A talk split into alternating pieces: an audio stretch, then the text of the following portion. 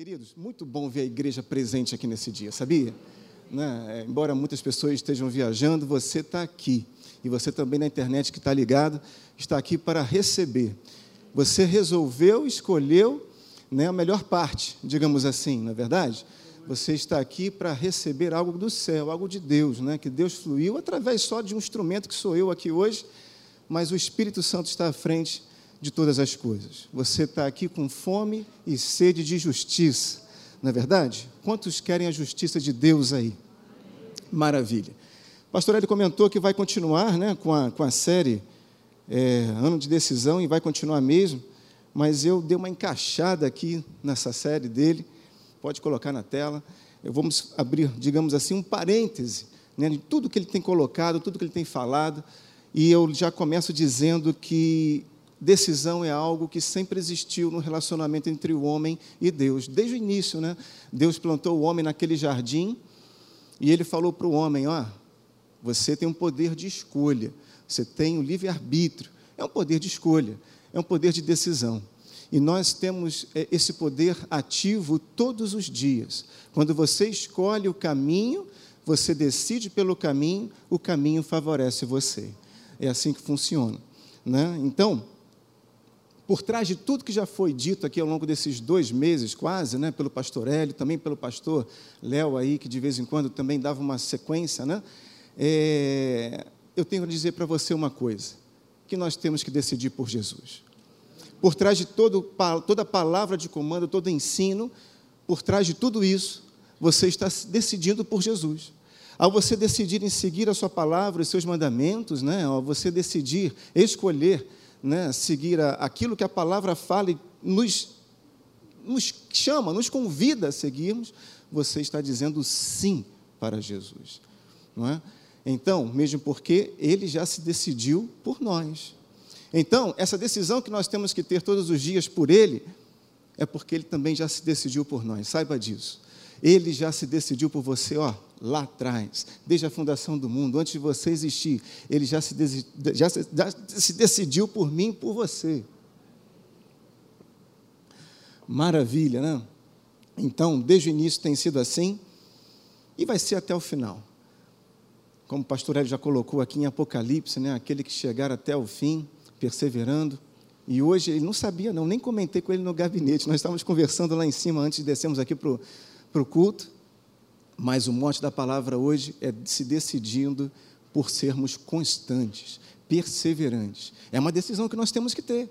Sermos constantes hoje, amanhã, sempre. Mas a gente vai chegar lá.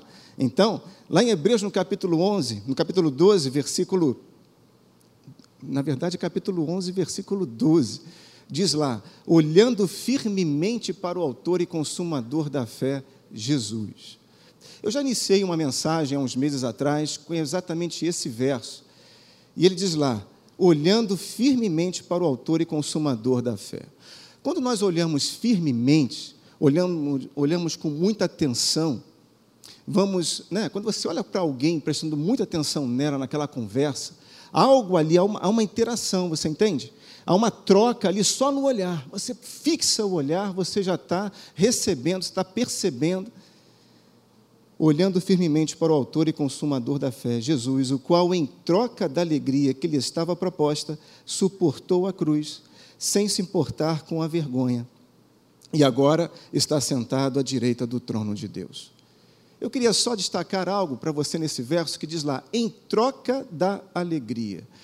Essa expressão em troca, ela está justamente por trás disso, está dizendo uma escolha. Jesus escolheu, como filho do homem, era importante ele escolher por legitimar a vontade de Deus, por seguir a vontade do Pai. Ele teve a opção de chegar para Deus e falar: Não, Pai, não quero. Pai, o negócio está. Tá, tá. Mas aqui em Hebreus fala, através do autor desse livro, que em troca da alegria que lhe estava proposta, ele suportou a cruz. Ele escolheu o caminho que já estava no plano mesmo sabendo que iria ter que atravessar por um momento de sacrifício pela cruz, mas ele não negou a cruz em prol de mim e de você. Maravilha.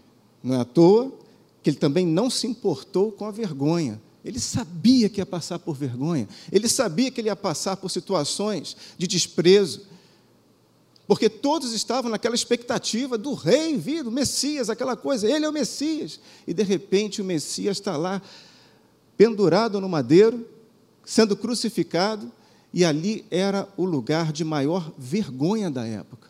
Não sei se você sabe, mas ali só eram sacrificados, crucificados os piores miliantes que tinham na época, né? Então, Jesus, ele estava ali em, em plena vergonha exposta, mas ele não se importou com isso. Ele venceu a cruz, venceu a vergonha por mim e por você. E nós hoje, de certa forma, nós temos que escolher isso. Porque às vezes você tem até vergonha de evangelizar, de falar numa situação, né, num almoço qualquer, daqui a pouco a gente tem almoço aí de família e tal e surge um assunto e você tem vergonha, às vezes, de se posicionar, de falar, olha, eu sou, eu sou cristão, eu sou evangélico, eu sigo aí a Bíblia e tal. Não tenha vergonha, não. Né? Porque vale a pena quando você continua firme nesse propósito, de você ser reflexo daquilo que você foi chamado. Você está aqui para iluminar essa terra. Jesus mesmo falou: olha, esse mundo ele jaz no maligno, jaz em trevas. Ele precisa de luz, e a luz está aqui. Ó. Mas a luz não é para iluminar aqui dentro, é para iluminar lá fora. Você entende isso? Aqui já temos muita luz, muitos holofotes, mas lá fora é que precisa. Então, saiba que Jesus ele teve a opção, sim, de falar: Pai, não vai não, não dá. Mas ele escolheu permanecer. Ele escolheu, mesmo sabendo que ele estava ali para passar por momentos de aflição, aflição pesada, mas ele escolheu. Né? Então, nós temos que também escolher sempre esse caminho. Nós temos decisões e escolhas a fazermos todos os dias. A vida de um cristão não se faz apenas de um momento. Né? No momento que você reconhece Jesus como seu Salvador e você fica aguardando o dia né, da, da, da sua ressurreição né, eterna. O dia que você partir dessa terra e vai para outra, para a terra de Nova Jerusalém, né? Não, a nossa escolha é todo dia. A vida de um cristão ela se faz no dia a dia. Então, sem percebermos, nós não podemos sermos seletivos com a palavra. Repare, palavras assim, né, são meio incomodam a gente, incomoda ou não incomoda? Sem percebermos, a gente está sendo seletivo com a palavra. O, o, o crente moderno está sendo um seletivo com a Bíblia. Quando a Bíblia fala, quando Jesus mesmo falou, olha, passareis por aflições. Nessa terra, nesse mundo, vocês vão passar por aflições. Ah, não, essa aí tira. Bota de canto essa mensagem. Eu quero ficar com as palavras de bênção, com as palavras de, sabe, de receber. Né? Lá em Atos, no capítulo 20, só vou citar algo, né? Porque eu já estava pronto até para fazer os sementes aí, mas pastor, pastor, você citou o mesmo verso que eu ia citar. Graças a Deus por isso, né?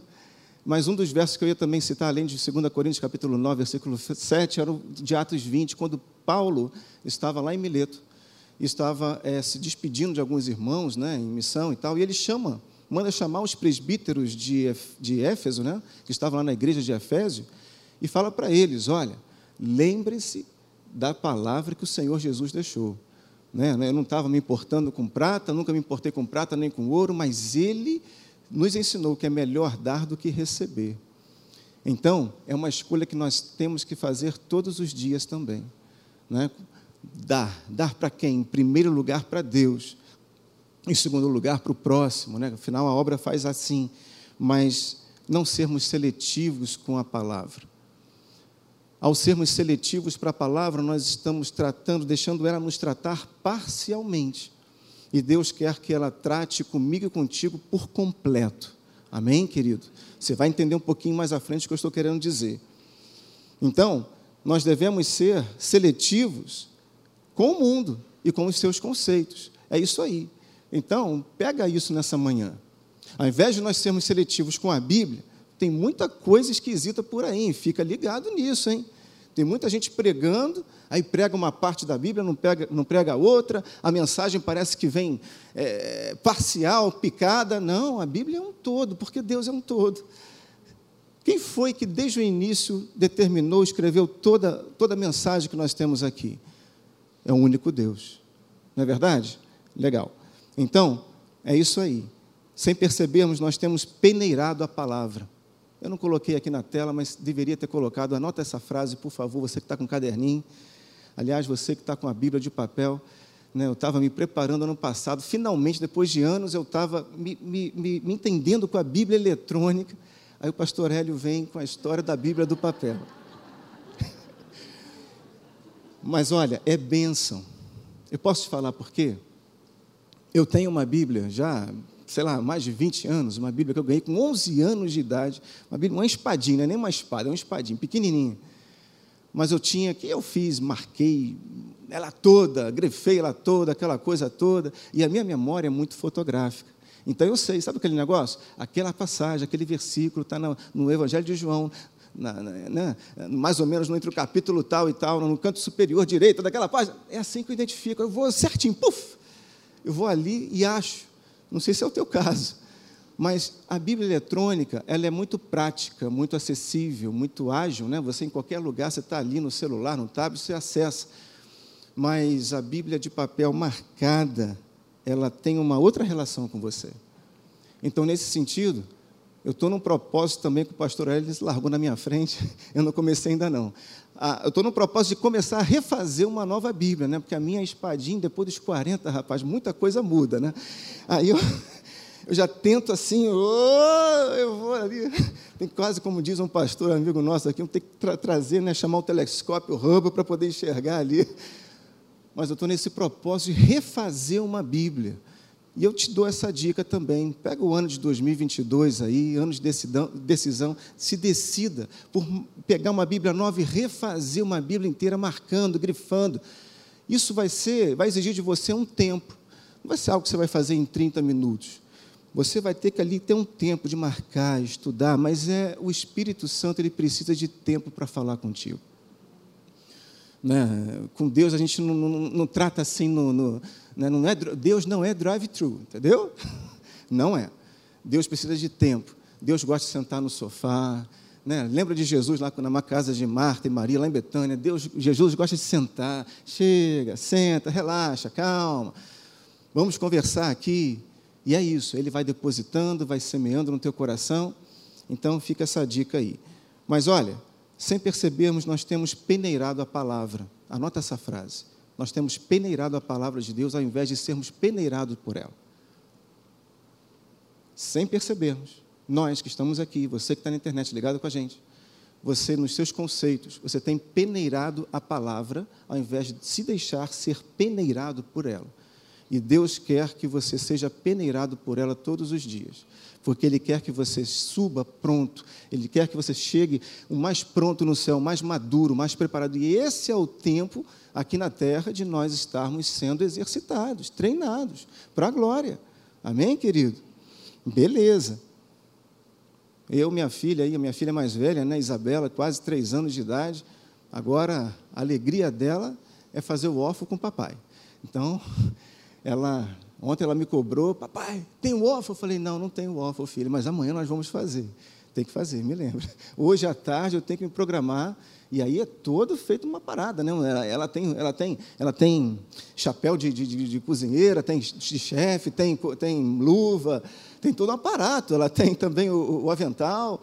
Sem eu pedir nada, ela vai lá no quarto, pega tudo, se veste, para papai, estou pronta. Eu falei, beleza, então vamos a gente começa a separar os ingredientes e tudo mais, aquela coisa toda, mas chega a hora da peneira.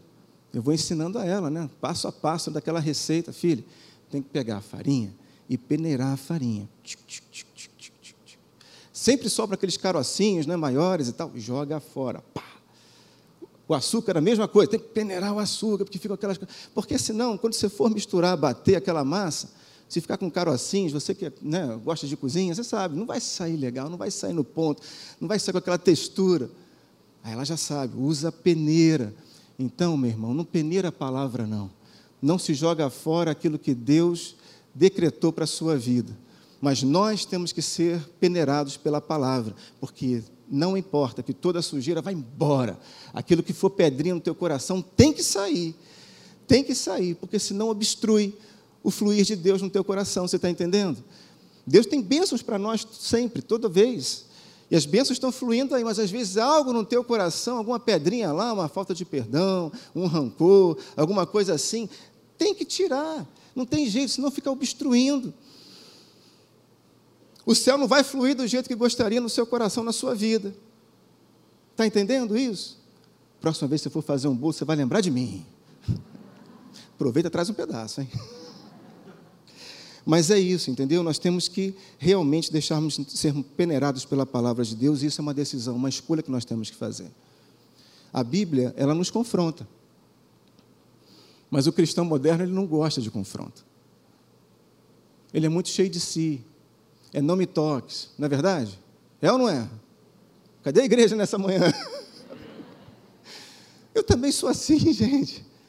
Só que estou melhorando dia a dia, e você também. Nós estamos aqui, ninguém é perfeito.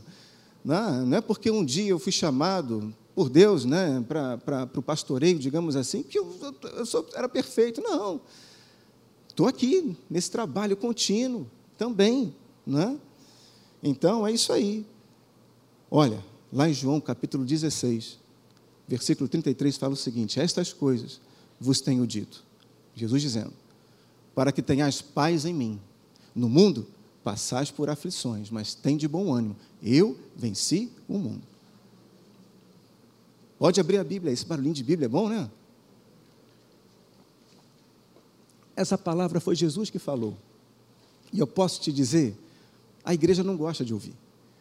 Se ele falou que nós passaremos por aflições, então, meu irmão, aceita isso e segue em frente, porque você vai passar por aflição em algum momento na tua vida. Algum momento de aperto você vai passar. Não tem jeito. E as tribulações, como diz né, na, na, na, na Bíblia, elas nos aperfeiçoam. Ó, elas nos fazem crescer. Uma vez conversando com a minha esposa, né, ela mesmo disse, né, crescer às vezes dói. Ai, dói. Crescer dói às vezes, mas é importante. Você está comigo aí? Espero, Jesus, que ninguém se levante nessa manhã. No mundo passais por aflições, mas tem de bom ânimo, ou seja, renove a sua alegria, renove a sua esperança, porque eu venci, disse o Senhor. Eu venci, e se ele venceu, eu e você também venceremos.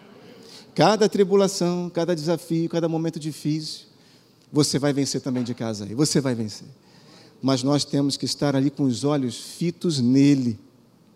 Portanto, mantenha os seus olhos no Redentor da vitória. Mantenha os teus olhos firmes em Jesus. Ele é a nossa vitória. Ah, você, como eu estava até comentando numa dessas lives aqui durante a semana, você e eu, como filhos de Deus, nós somos filhos da vitória. Amém? Ah, pastor, você vai falar de vitória? Pô, não tem como não falar em vitória, porque ele venceu. Ele venceu, e a minha perspectiva é também de vencer mas tem um esforço empreendido nisso aí. Hum. Então, no versículo seguinte, no versículo anterior, por que, ele falou isso? Porque ele diz lá no versículo 32: Eis que vem a hora, e já é chegada, em que sereis dispersos, cada um para sua casa, e me deixareis só. Contudo, não estou só, porque o Pai está comigo. Jesus estava ali, ó, direto, olhos no Pai, olhos no Pai, olhos no Pai. E ele se antecipou com os discípulos: olha, vocês vão chegar um momento que vocês vão me deixar, eu vou ficar sozinho. Mas não tem importância não que o Pai está comigo. A igreja está sendo preparada para tempos à frente. Você tem que estar consciente de que você serve a Deus e que Ele é por você. Ele será por você, será contigo até o final. Não desista. Decida por Deus todos os dias. Aí você vai chegar bem até o final. Amém, igreja? Legal. Como eu estava comentando antes, Jesus, ele falou, né, chega um momento lá no Getsemane, que ele, na oração, deixou os discípulos falar, vou orar. E ele falou, Pai, se for possível, passe de mim esse cálice. Se você quiser, depois Mateus 26, 39. Nessa passagem, ele diz lá no final: Todavia, não seja como eu quero, e sim como tu queres. Olha aí, decisão. Escolha. Jesus já estava percebendo na sua alma, já estava percebendo até na sua carne as dores que estavam por vir. Dores grandes, pesadas, que ele nunca tinha sentido antes. Mas observe, nessa oração, nesse momento, ele não estava lutando contra Satanás. Ele não estava lutando contra o inferno. Ele não estava lutando contra a cruz. Ele estava lutando contra ele mesmo o filho do homem, como filho do homem. Você está entendendo isso? Satanás ele já tinha resolvido lá em Mateus capítulo 4, quando ele foi levado, conduzido pelo Espírito Santo ao deserto. E durante 40 dias ali ele foi tentado. Ali ele já se resolveu com Satanás, que era importante que ele vencesse Satanás, como filho do homem também. Você está pegando isso? Para mostrar para mim e para você que por mais que nós tenhamos tentações, tenhamos situações aqui nessa terra, você pode negar esse mundo e vencer também. Hã? Mas aqui, Jesus estava tendo um embate com ele mesmo. Uau, eu já estou percebendo aqui as dores que estão por vir. Pai, se der, mas seja feita a tua vontade e não a minha. Ele decidiu em ir até o final.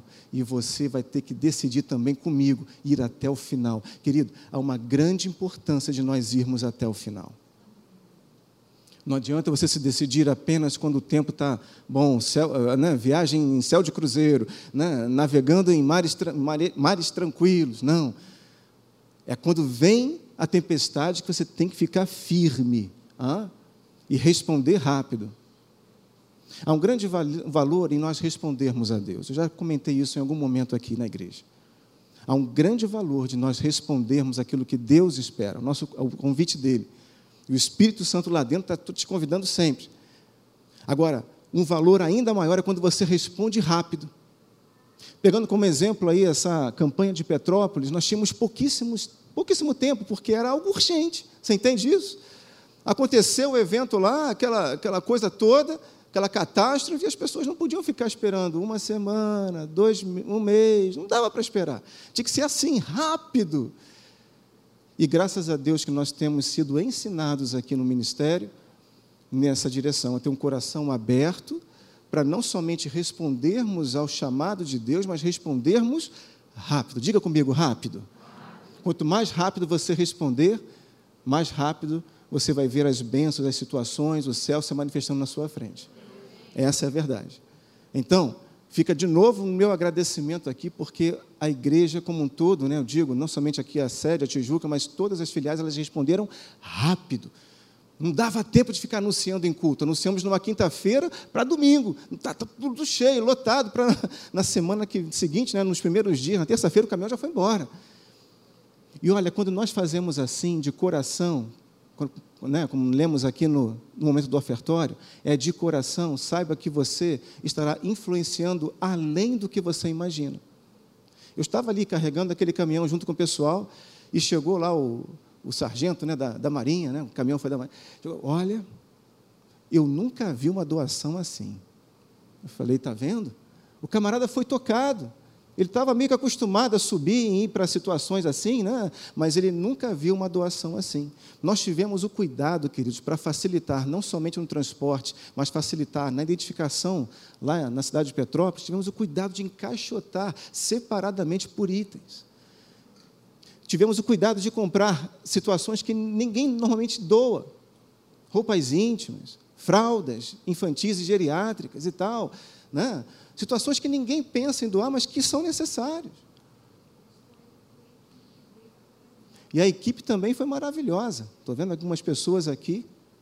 Então fica a minha gratidão, a nossa gratidão, né, a todos aqueles que se empenharam de coração nesse propósito e se empenharam de forma urgente e rápida. Ouviram e logo responderam. Ouviram e logo responderam. Eu percebo lá dentro e logo respondo ao Espírito. Eu sei que eu tenho que decidir, que tenho que escolher, e logo eu escolho e decido. Eu não fico pensando, será que vai, avalio, tal, vale a pena, não vale? O que, que eu vou? Eu logo, eu decido, vou e sigo. É isso aí. então, Jesus também passou por isso. Ele é o nosso exemplo, né? Só citando Mateus capítulo 26, versículo 39, que fala assim: adiantando-se um pouco, prostrou-se-lhe sobre o seu rosto, orando e dizendo: Meu pai, se possível, né? essa passagem que nós acabamos de ler. Então, eu quero colocar algo para você aqui. Opa. Eu tenho que procurar olhar para Jesus da mesma forma como Jesus olhava para o Pai. Eu espero que essa frase ela penetre no teu coração como penetrou ontem à noite no meu coração.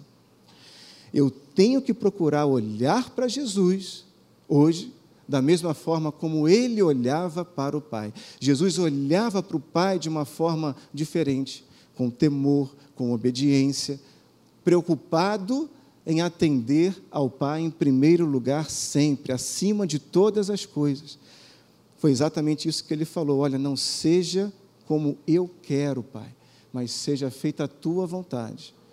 Essa vontade é que importa, não a minha, mas a tua.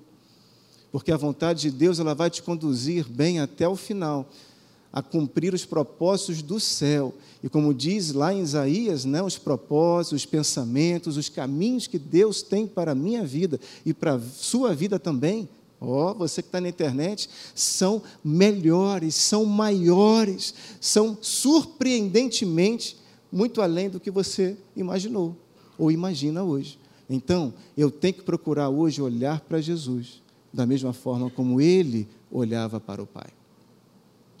Da mesma maneira, eu tenho que decidir por Jesus da mesma forma como Jesus se decidia pelo Pai. Você acha que Jesus não teve várias situações de confronto? Os próprios discípulos né, confrontavam ele.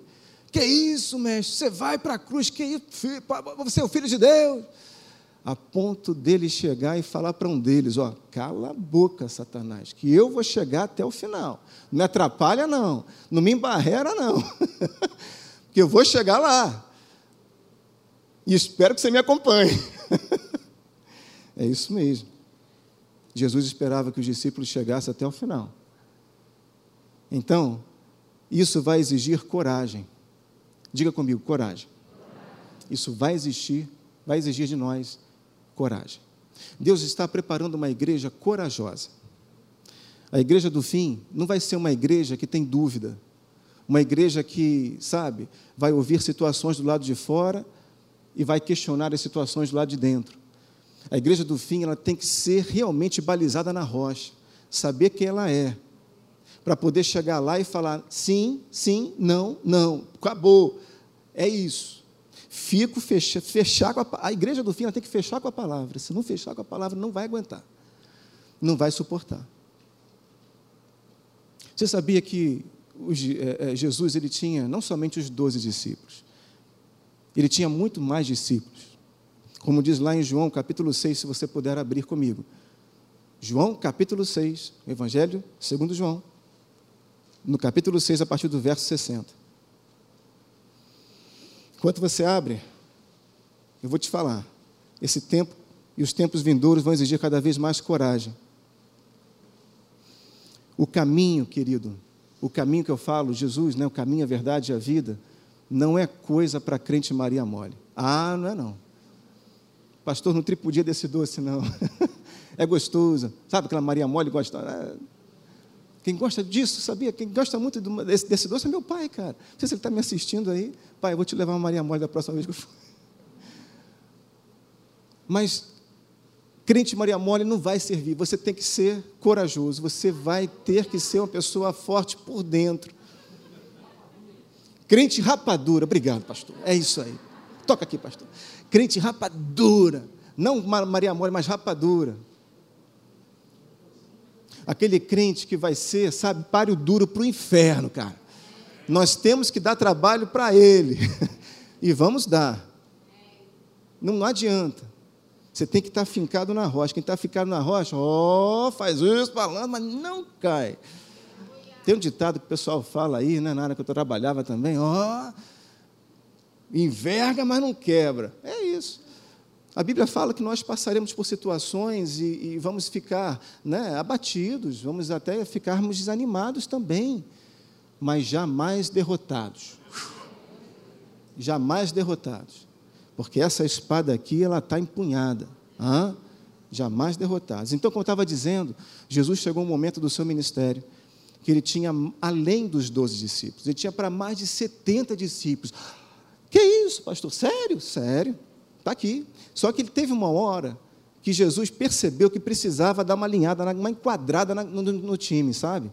E vir com uma palavra meio que de confronto, meio de discipular, de exortação mesmo. E ele começou dizendo lá, né? No, Olha, o espírito é que vivifica, a carne para nada aproveita. Preste atenção.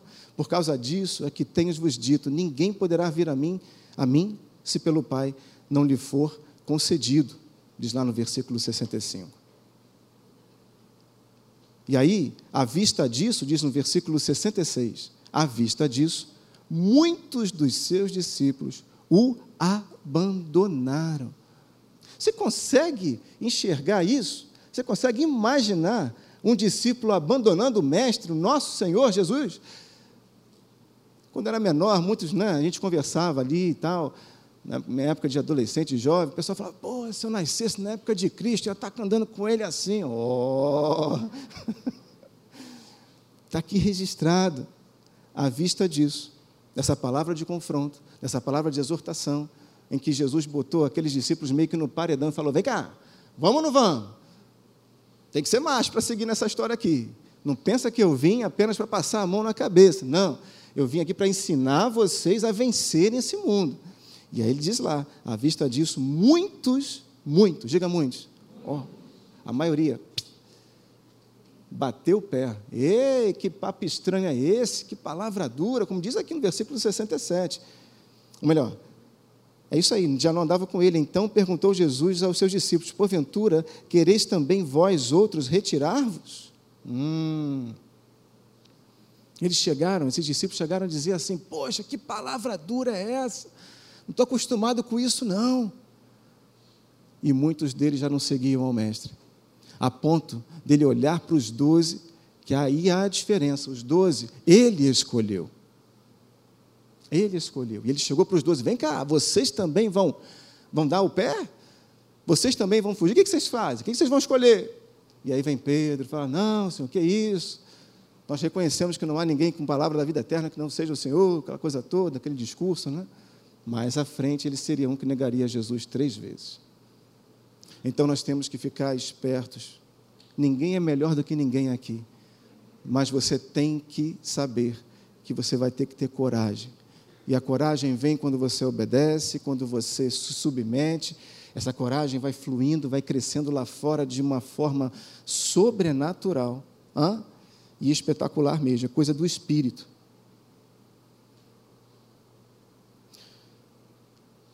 Tem que ser, temos que estar abertos a palavras de exortação. Uma mensagem, eu estava até pensando nisso outro dia, uma mensagem completa é uma mensagem que te consola, é uma mensagem que te edifica, mas também é uma mensagem que te exorta. Graças a Deus que nós estamos aqui num ministério que faz isso. Não adianta você servir num lugar que apenas tem palavras de consolo. Né? Ah, vem cá, tá, tudo bem, vai melhorar, tal, aquela coisa toda e tal. O consolo é importante. Mas às vezes é preciso exortar também. Nós também estamos no ministério que procura edificar através do ensino da mensagem. O apóstolo Paulo deixa isso subentendido lá em 1 Coríntios, só citando para você rapidamente, no capítulo 14, quando ele está ensinando, falando só a respeito dos dons espirituais, né, ele chega para falar do, do, do dom de profecia. E no versículo 3 ele diz lá: Mas os que, o que profetiza fala a quem? Aos homens, da parte de Deus, mas fala aos homens, edificando, exortando e consolando. Esses três.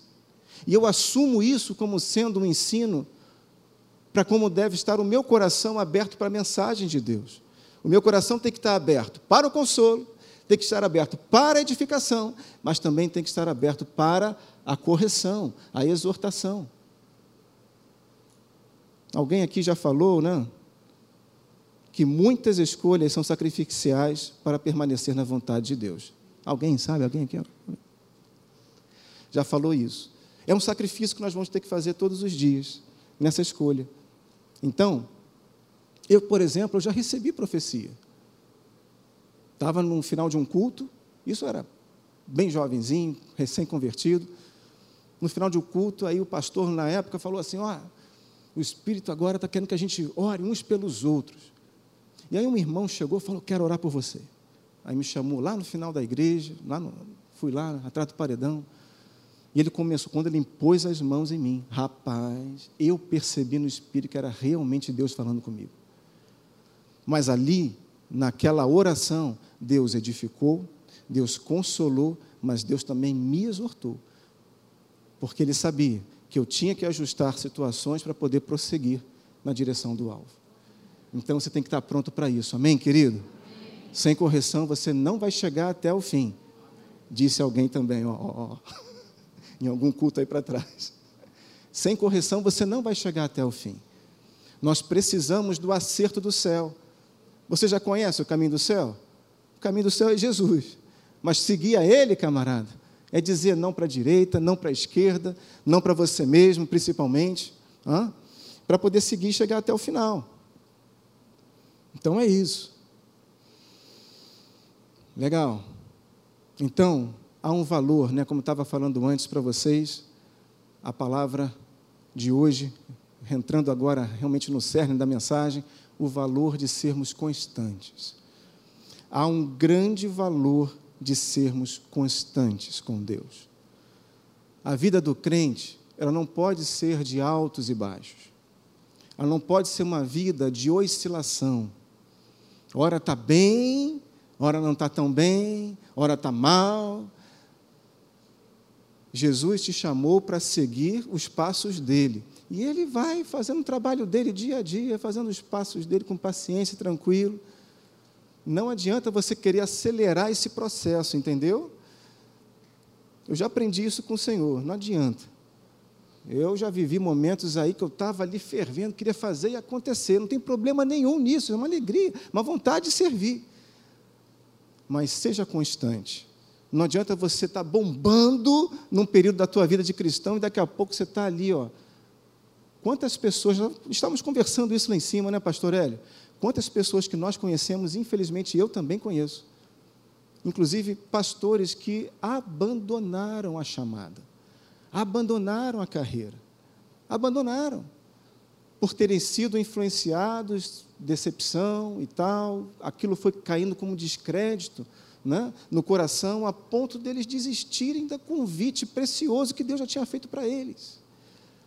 Quantas pessoas desistiram da jornada? É importante você ser constante. Tenha paciência, seja constante. Esse é o segredo de você chegar até o final.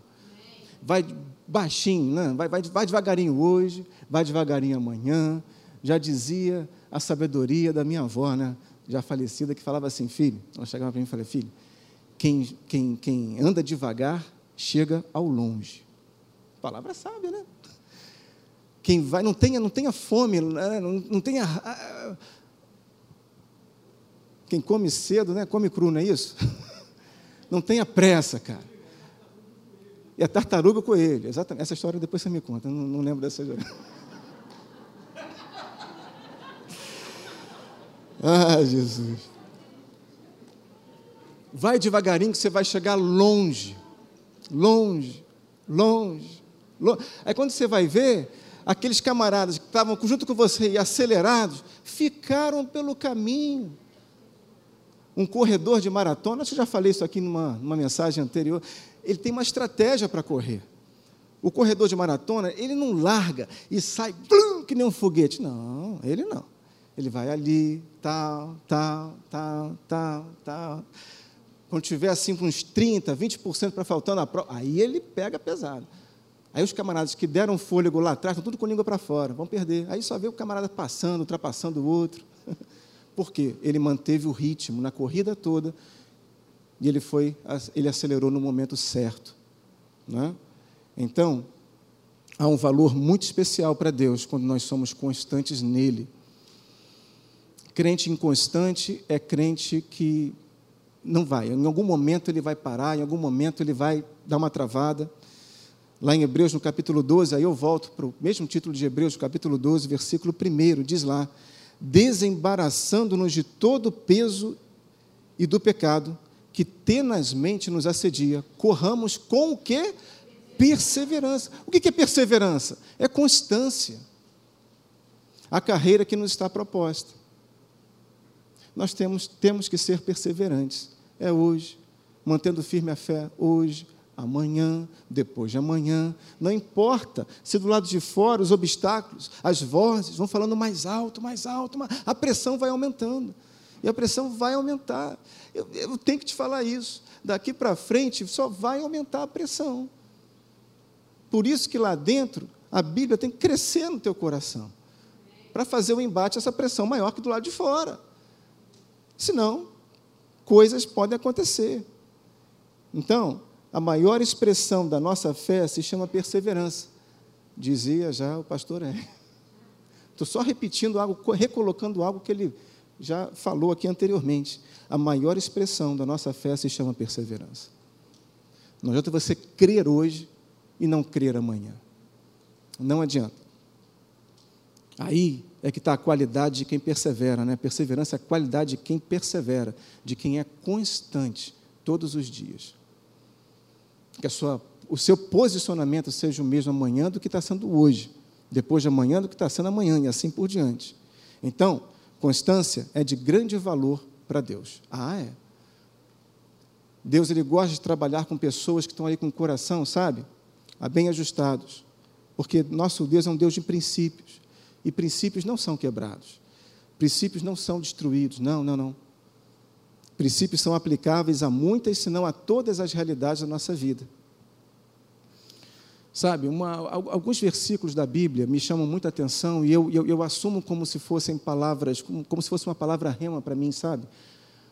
Com um princípio mesmo de Deus a ser aplicado em várias áreas. Um deles né, é justamente quando ele fala: olha, um dia é como mil anos. Está lá em 2 Pedro, capítulo 3, versículo 8, você pode acompanhar aqui comigo. Há, todavia, uma coisa, amados, que não deveis esquecer: que para o Senhor um dia é como mil anos, e mil anos como um dia. Quando ele fala isso, a, a Bíblia coloca isso, há uma escala temporal nessa, nessa história. Também falando que para Deus ele está deslocado, né? ele, ele não segue o tempo cronos do humano, ele segue o tempo kairos, né? ele vê tudo, ele é um Deus que vê o passado, presente e futuro ao mesmo tempo. Mas é interessante que, além de uma escala temporal que tem por trás dessa mensagem, tem também algo que é precioso. Deus, ele não muda. Ele agiu hoje, se for necessário agir daqui a 10 anos, ele vai agir na tua vida de novo, porque ele te ama. E nós temos que ter esse posicionamento também, de sermos constantes aonde? Aqui, na forma de pensar, sermos constantes aqui, olha, no espírito, porque é aqui que é o motor da nossa vida com Deus. É aqui. Eu estava até conversando com a Dani, do louvor que ministrou. Cadê ela? Dani está aí? Deve estar tá lá, está aqui. Estava conversando com ela outro dia, muito legal isso. Que eu compartilhei com ela após uma dessas lives, nossa parceira de live aqui, a Dani, falando o seguinte: Dani, esse versículo é para a gente manter o mesmo espírito, trazendo para outros conceitos se para Deus um dia é como se fosse mil anos e mil anos como se fosse um dia, quando ele lidou, por exemplo, com finanças, com dinheiro, cara, um real, uma moeda monetária, que seja real, euro, dólar, seja o que for, para Deus é a mesma coisa que mil, você entende?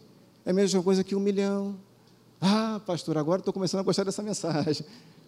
Mas é a mesma coisa. A forma, por outro lado, do meu, do meu, na, na minha perspectiva, a forma como eu trato o dinheiro, como é que eu trato um, cem reais, é a mesma forma como eu tenho que tratar mil, cem mil, um milhão. O mesmo coração próprio. Porque se tiver diferença, se eu for mexido, tocado interiormente, quando vier um milhão na minha frente, aí alguma coisa está errada. Da mesma forma, como eu também, eu não posso ser o tipo de pessoa que, ah, ó, e, e aí fora tem situações que acontecem, né? Ó, oh, eu só prego com públicos acima de 500 pessoas. Oh. Não posso. Se Deus me colocar uma pessoa na minha frente, eu tenho que pregar, eu tenho que trazer um ensino, eu tenho que. Da mesma forma como se fosse um público maior. Você está entendendo isso? É a forma como eu tenho que tratar o chamado, as situações na minha vida de Deus. Eu, por exemplo, já vim dar aula em um dos nossos cursos aqui para uma pessoa, uma. E não foi aquela situação que choveu naquele dia, tal, e só ela conseguiu chegar. Não, eu sabia, eu saía de casa, eu me aprontava, me preparava para dar aula, porque eu sabia que só ia ter uma pessoa na classe. Lembra disso? O Gustavão estava lá como escudeiro. Uma pessoa. Mas eu vinha com a mesma alegria, falava, pô, caramba, beleza, uma pessoa, ela está sendo perseverante, ela está sendo né, é, legal. Talvez essa pessoa vai fazer diferença amanhã em 100. Aí pronto, indiretamente, você, ao ministrar para uma, você já impactou 100. Você está entendendo? Então, o nosso coração tem que ser próprio nessa direção. Nessa perspectiva de mantermos o mesmo espírito, independente da avaliação externa. Nós temos que ser constantes no espírito, porque Deus não muda. Lá em Tiago, capítulo 1, versículo 17, só dando alguns exemplos, diz lá: toda boa dádiva e todo bom dom perfeito né, vem do alto, descendo do Pai das luzes, em quem não há mudança, nem sombra de variação. Então nós temos que aprender com aquele que vive isso. Malaquias capítulo 3, versículo 6 também é outro exemplo, porque eu, Senhor, não mudo. Por isso, vós, ó filhos de Jacó, não sois consumidos, porque eu não mudo. Você pode mudar, mas eu não mudo. Nós temos os nossos momentos, né? nós temos as nossas falhas. Tem, gente, tem, tem momentos aí que a gente pensa até em desistir, não é verdade? Saiba que Jesus, Deus, sempre vai estar à disposição de, ó, vem, de novo, vamos lá, vamos lá, estou contigo, vem, vem. Só perdeu tempo, mas vem. em Hebreus capítulo. Opa, peraí. Hebreus capítulo 13, versículo 8 também fala: Jesus Cristo é o mesmo ontem, hoje e o será eternamente. Ele não muda, ele não muda, ele não muda. E um segredo que Jesus, né, Jesus ter vencido esse mundo, ter vencido todas as coisas até o final, é porque ele foi o mesmo desde o princípio. Foi o mesmo todos os dias. Ele não mudou. Ele, se, ele permaneceu constante no Espírito até o cumprimento completo, né, o cumprimento da vontade de Deus na vida dele. Eu não sei se você vai lembrar, eu me lembro, né, só trazendo uma memória aqui rápida. Quem já teve Brasília, Fusca aqui, aquele carro, né? Já, já, já. Meu pai tem um Fusquinha até hoje. Eu me lembro que ele gostava de fazer a mecânica desses motores, né, e tal, e eu ia lá com ele. Existia uma pecinha chamada giglê. É um pouco maior do que um parafuso, mas justamente com uma, ela tinha uma rosquinha, e é, e é por ali, você olhava assim, um furinho pequenininho, aonde passava justamente o combustível para queima nos carburadores. Aquela pecinha minúscula, pequena, que chamava-se giglê, ela tinha que estar muito bem ajustada, porque ela ia determinar o fluxo de combustível ali para os carburadores e a carburação, a queima do combustível para você ter a explosão ali do carro e o carro acelerar. Se, elas, se essa peça de inglês estivesse desregulada, sabe o que podia acontecer? Por exemplo, as, passar mais combustível do que deveria e as velas do carro né, ficarem encharcadas e você ia ficar onde, meu irmão? Na pista. ia parar no meio do caminho.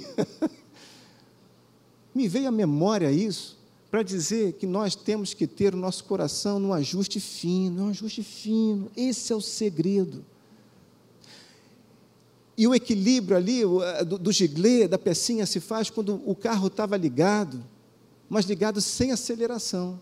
É ali que você ia justamente ajustando, ajustando, ajustando. Sendo ajustado, aí sim, quando você pisasse numa situação de, né, de trânsito, pisasse, acelerasse, a queima ia ser perfeita. E o carro ia responder exatamente a aceleração que você estava propondo para ele. Você está pegando isso? Ser constante todos os dias vai ser o segredo de você ver as coisas de Deus acontecendo na sua vida e o segredo de você também ser um instrumento eficaz nas mãos do Senhor. Hum? Porque se eu for constante, no tempo certo, Deus mesmo me acelera. Não tenha pressa com Deus. Aguarde, porque quem vai te acelerar é Ele. Eu já, eu já, já tenho aprendido isso, já tenho né, é, algumas coisas na minha vida, eu já até esperava, né, que né, é interessante o Senhor. O Senhor revela situações para você, para mim, que demoram para acontecer. Aí você fica olhando assim, puxa vida, ele revelou hoje algo que vai acontecer daqui a sei lá quantos anos. Quando eu tinha 17 para 18, Deus revelou para mim o pastoreio, o ministério para a minha vida. Sabe quantos anos ele virou realidade? 20. 20 anos depois. Ele podia ter revelado assim, faltando três anos, dois anos. 20 anos esperando, cara. E eu olhei assim e falei, poxa vida, legal.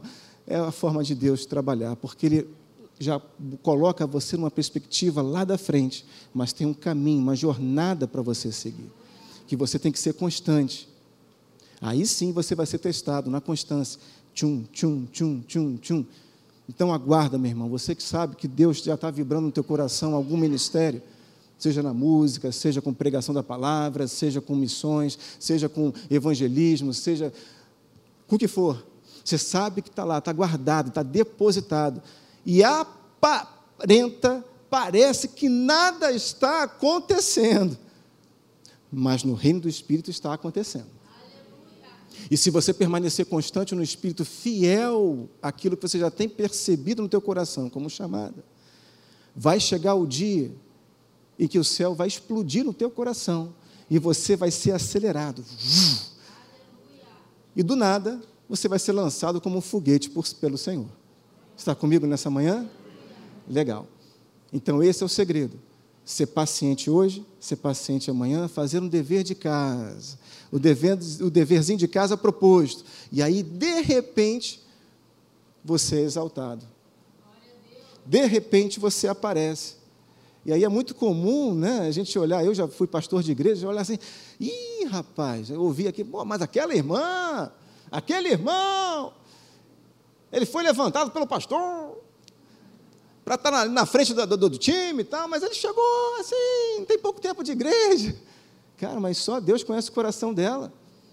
Ela pode estar há pouco tempo na igreja, mas com o Senhor já está sendo a constante há muito tempo. Ela está só aguardando, aguardando, semeando, semeando, semeando.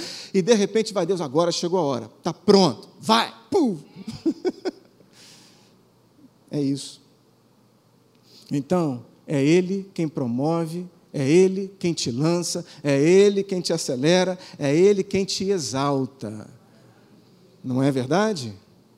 Afinal, já dizia, né, se nós formos fiéis no pouco, no muito seremos colocados, para, parafraseando aí Mateus capítulo 25, versículo 23.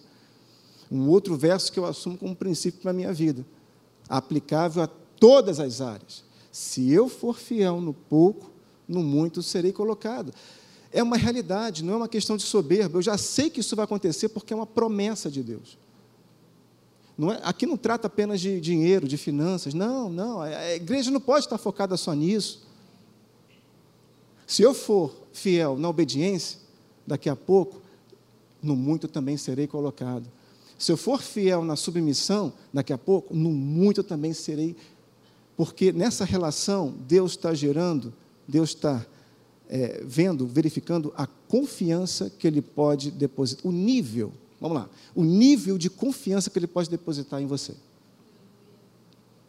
Deus, ele confia na igreja. Ele confia em mim e você, sabia disso? Ele confiou através de Cristo Jesus toda uma missão do céu nessa terra, todo um plano de realização celestial, todo um plano de salvação. Hoje, a partir de, da ressurreição de Jesus, ele confiou a quem? Ele confiou à igreja de Cristo. Confiou a mim e a você. A salvação desse planeta todo perpassa pela igreja que aqui está. Então ele já confia em mim, na largada ele já confia em mim e você. Agora, o nível de confiança e de realização dele, aí vai depender de como eu respondo, de como eu me relaciono dia a dia. Diga comigo, dia a dia. É, porque tem gente esperando algo extraordinário acontecer para responder ao Senhor. Eu também já pensei, meu irmão, não foi só você não, e eu falo quase 100% daqui, do time que está aqui, você também de casa. Quando, quando eu receber aquela bolada, aí eu vou com toda alegria chegar para o pastor da igreja, pastor, está aqui o meu dízimo, ó, pá. Sabe quando esse dia vai chegar pensando assim? Coragem, fala, fala, nunca. Obrigado, Paulinho. Nunca. Nunca. Porque nós, para sermos fiéis no muito, nós temos que aprender a sermos fiéis no pouco. Eu semeio uma semente hoje, estou apto a semear duas sementes amanhã. É assim que com a lógica do reino funciona. É interessante que Deus coloca mais sementes na bolsa de quem? Semeia pouco? Ah, naquele que semeia. Se eu semeei duas sementes, eu estou, opa, Deus vem carrega com três. Semeei as três, não segurei nenhuma no bolso, Deus vai e carrega com quatro. E é assim. Mas eu estou num processo constante, você entende? Eu estou respondendo com meu espírito constante a Deus. Eu não mudo no meio do caminho. Ah, tem dez sementes aqui, posso ficar com cinco. Aí começa a negociar com o céu, né? Posso ficar com cinco, com cinco. Não. que já dá, já deu, já está tranquilo. Se Deus te mandar, te dirigir no teu coração, você dar todas as sementes que estão nas suas mãos, dê, meu irmão. Porque há um propósito nisso. Amém? Não avalie de forma natural. Ah, a igreja já é abastada. Ó, oh, Petrópolis já recebeu tudo que precisava. Cara, se Deus te incomodar, você dar um, um valor, obedeça. Vai por mim. Melhor, vai por mim não, vai pelo Senhor, né? vai na direção dele, que ele sabe o que faz. Ele enxerga algo que eu não tenho capacidade de enxergar.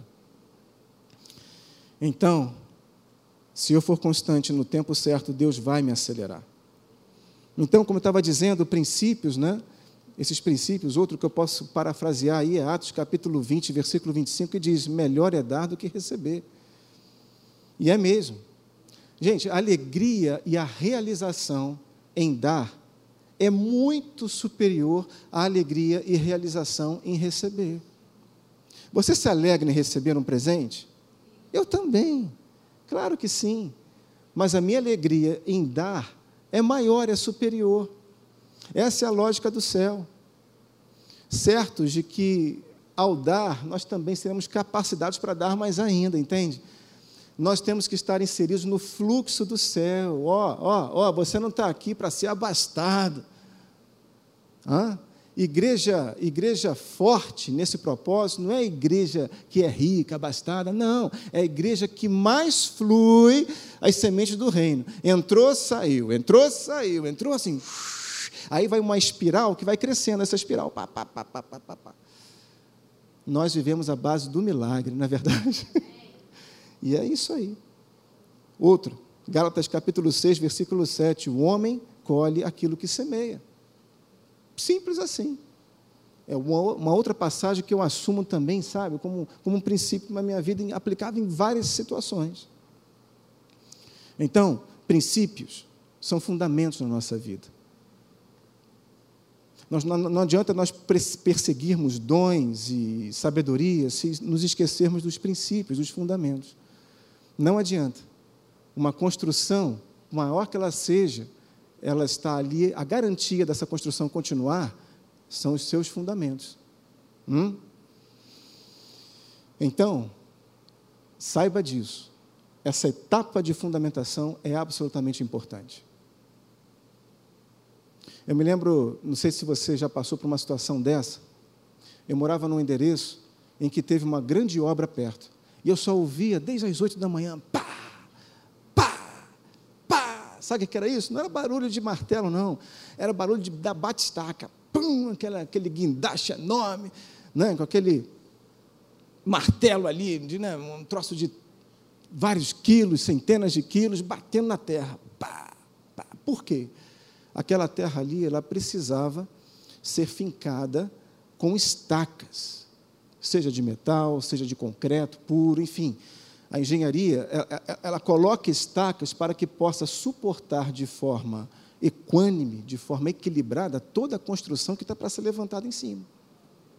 Por isso que é importante bater, empurrar para debaixo do solo, pá, pá, pá, até ela ficar lá metros de profundidade, dezenas de metros, e você vai começando a subir os pilares daquelas colunas daquela construção. Você talvez esteja no momento ainda de bate-estacas de Deus na tua vida. Pastor, já está doendo. Chega, chega. Deixa Deus bater, cara. Bate estaca. Pu, pu, pu. Quanto mais bate estaca ele colocar na tua vida, maior vai ser o teu difícil, cara. Olha para o plano, olha para frente. Maior vai ser o edifício que ele vai construir em você. Hã? Então aguenta firme, tenha paciência, seja constante, espírito constante, porque ele vai fazer essa obra. As estacas são os pilares de sustentação e tem um tempo próprio para serem colocadas na nossa vida. Você entende que você tem uma validade, eu também aqui nessa terra. Mas para daqui a 10 anos, daqui a 15 anos, você florescer ministerialmente, você tem que passar anos sendo balizado nos fundamentos. Você está entendendo isso? Não queira acelerar, de novo, não queira acelerar os processos do tempo de Deus na tua vida, que Deus sabe de todas as coisas. Um ano você pronto pode valer mais do que dez, se você estivesse aí no teu ritmo, na tua lógica. Um ano Deus pode realizar na tua vida coisas que você levaria dez anos para realizar. Um. Mas você tem que estar pronto da forma de Deus. Então tenha paciência. O apóstolo Paulo teve um momento dele que ele explodiu. Mas pouca gente sabe que ele passou 14 anos, aproximadamente aí, 14 anos sendo disciplinado, edificado, tal, tal, tal, tal, aprendendo, ouvindo, colocando em prática aquilo que aprendia no dia a dia. 14 anos antes dele virar realmente um missionário apóstolo da igreja do Senhor. Davi a mesma coisa, né? Todo mundo só olha para Davi. Ah, Davi, Davi derrubou o gigante. Mas se esquecem que antes do gigante veio o leão. Antes do leão, provavelmente veio o lobo, que estava tentando pegar as ovelhinhas do pai, da família. As abelhinhas que ficavam lá. Antes disso tudo, também teve aquela que caiu no brejo, ele teve que lá resgatar aquela ovelhinha, tal, aquela coisa toda. As pessoas só veem o início e o fim, se esquecem do meio do filme, né? Mas esse meio é importantíssimo para que o fim seja bem executado. Muito bom. Então, escolher o solo, né, como já foi lido aqui pelo pastor, né, areia, rocha, é muito importante. Escolha a rocha, que é Cristo Jesus. Não tem jeito. E há um esforço empreendido aí. O reino, ele é tomado por esforço. O próprio Jesus falou. O reino é tomado por esforço, cara. Está aí, ó. Cadê? Opa, não, não coloquei? Está aqui. Hebreus capítulo 11, versículo 12. Desde os dias, Mateus, né? Mateus capítulo 11, versículo 12. Desde os dias de João Batista até agora, o reino dos céus é tomado por esforço.